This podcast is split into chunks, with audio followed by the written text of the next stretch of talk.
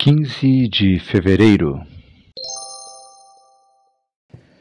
Bíblia Bom Dia, versão Nova Tradução na Linguagem de Hoje. Reflexões, Pastor Israel Belo de Azevedo. Áudio, Pastor Flávio Brim.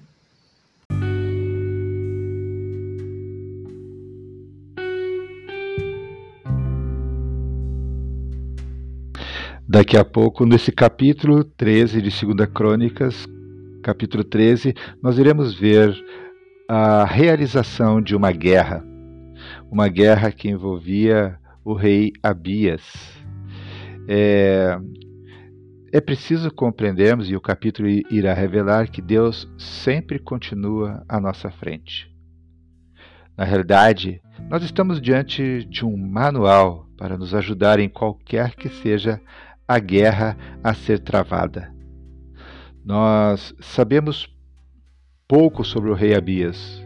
O cronista, pelo menos aqui em Crônicas, o cronista sequer diz se ele fez o que o Senhor aprova. Não, não há uma apreciação sobre o seu caráter, sobre o seu governo, como em tantos outros casos. Nesse caso, no, a guerra era política e territorial. As nossas podem ser outras guerras. Abias estava em desvantagem militar e em relação ao seu adversário. Ele olhou para a história. Tendo olhado para a história, ele sabia quem era o seu inimigo. E enfrentar um inimigo conhecido faz parte da estratégia para a vitória. Ele olhou para Deus, ele conferiu a sua vida com os propósitos de Deus e notou que estava em paz, porque observou que o seu povo não tinha abandonado o Senhor. Abia sabia que podia contar com Deus e contou. Tendo olhado para Deus, Abias ouviu à frente do seu exército. Ele não gritou que tinha força, mas que Deus a tinha. Segundo a narrativa bíblica que leremos, Deus impôs grande derrota ao adversário de Abias. Deus luta juntamente conosco. Para que abrir mão então deste auxílio do nosso Deus. E também por que cantarmos que a vitória foi nossa se sabemos que ela foi de Deus. Essa é a perspectiva pela qual convido você a ouvirmos a biografia do rei Abias em 2 Crônicas, capítulo 13. Oremos. Deus abençoe a tua palavra. Nós oramos em nome de Jesus. Amém.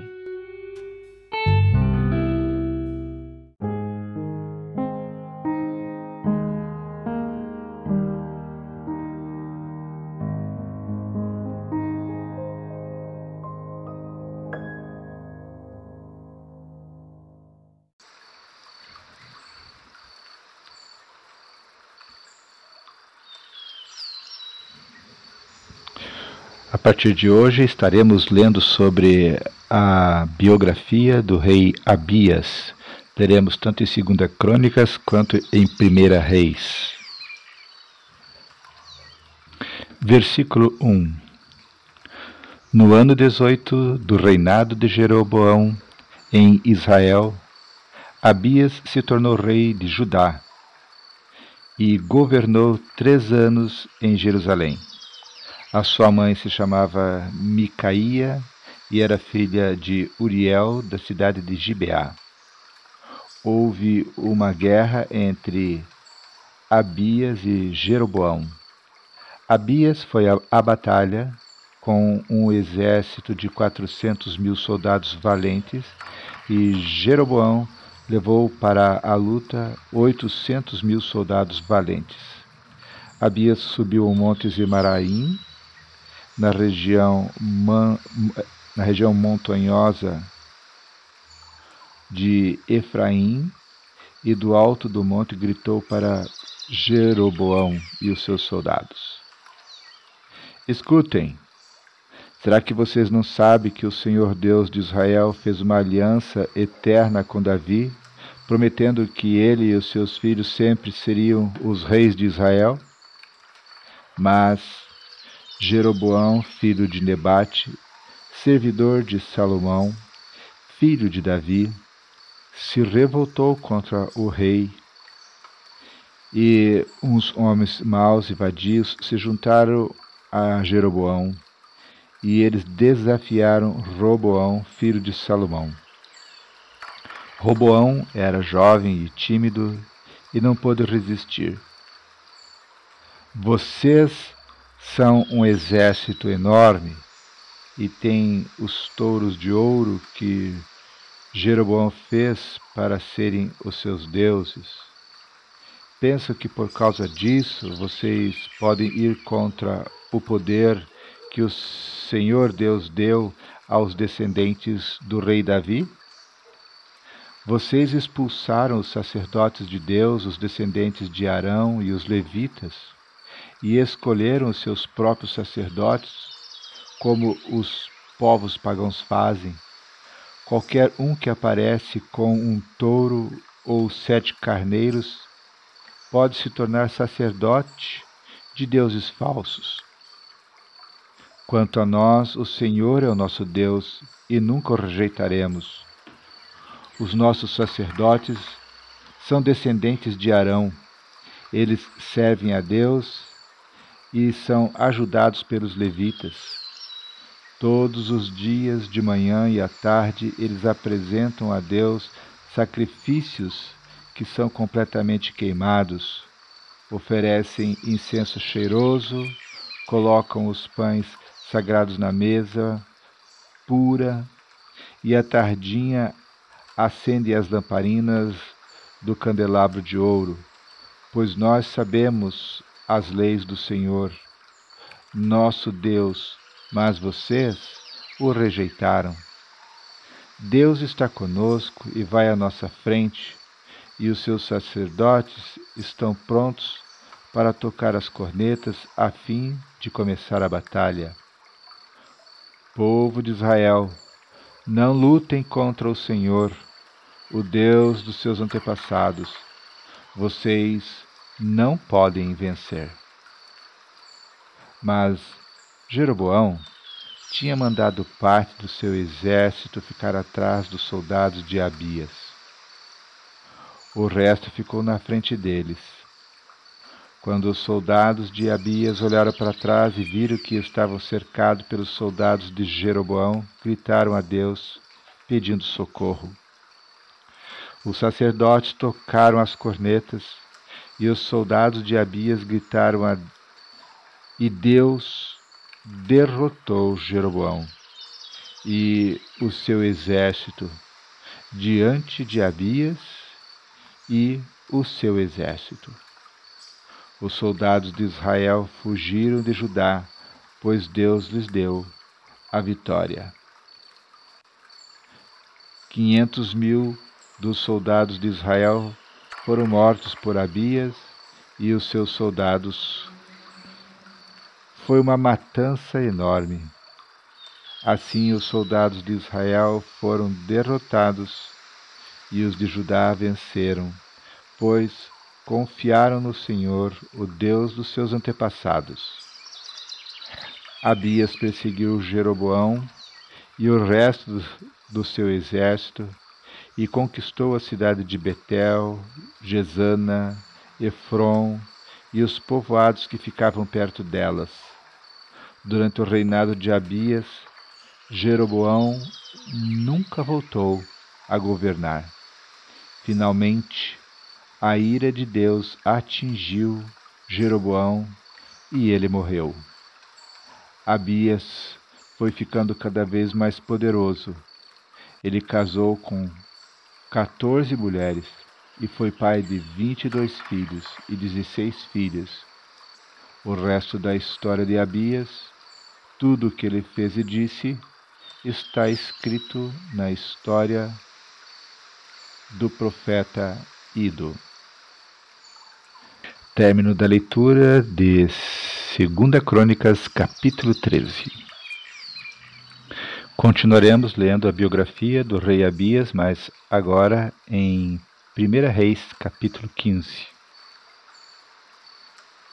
Versículo 1. No ano 18 do reinado de Jeroboão, filho de Nepate em Israel, Abias se tornou rei de Judá.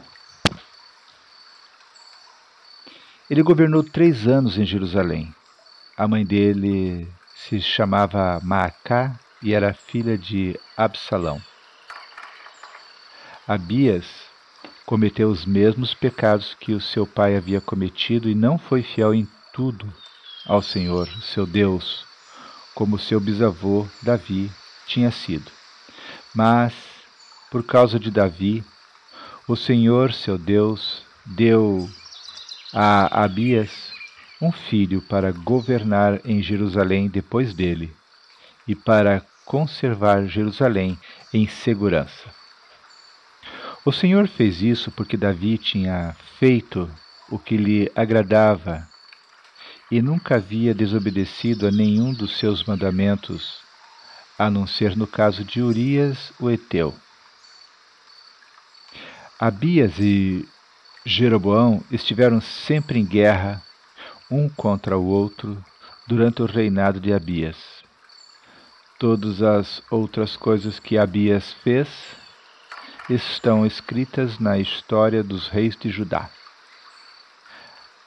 Abias morreu e foi sepultado na cidade de Davi, e o seu filho Asa ficou no lugar dele como rei término da história de Abias, em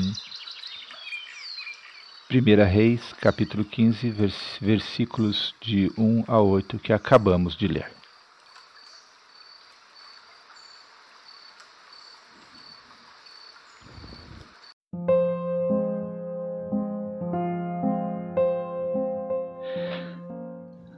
Querido Deus, nós acabamos de ouvir, Senhor, o término dessa leitura, que Abias e Jeroboão viveram a vida deles, toda a vida deles, a vida inteira em guerra um com o outro. Senhor, tenha misericórdia de nós, nos ajude, Senhor, a não sermos conhecidos e que na nossa biografia não fique registrado que nós vivemos em guerra. Ó Deus, em guerra com os outros, em guerra conosco mesmo, em guerra, Senhor, contra ti. Nós te pedimos, Senhor, no nome de Jesus, que teu Santo Espírito quebrante os nossos corações que se tivermos que viver em guerra, que a nossa guerra, a nossa luta seja, Senhor, contra o mal, seja contra o pecado, seja contra os tentáculos da influência do mundo, Senhor, em nossos corações. Que essa seja a nossa batalha e por isso, Senhor, nós te pedimos que tu nos des a vitória contra esse inimigo, Senhor, com quem temos que lutar toda a nossa vida. Pai, apazigua o nosso coração, acalma o nosso coração e ajude-nos a descansarmos em Ti. Senhor, a confiarmos em Ti. Senhor, nós te agradecemos pela leitura da Tua palavra nesse dia. Te pedimos, Deus, que a Tua bênção seja sobre todos desse grupo de oração, de estudo da tua palavra, de leitura da tua palavra. Abençoa, Senhor, nossos cônjuges, nossos filhos, nossos pais, nossos netos. Senhor, que a tua luz que temos, a qual temos buscado com essa leitura, ilumine não apenas os nossos corações, mas ilumine, Senhor, o coração de toda a nossa família. Faça, Senhor, esse milagre, derrama sobre nós essa bênção é a nossa oração no nome de Jesus Cristo. Amém.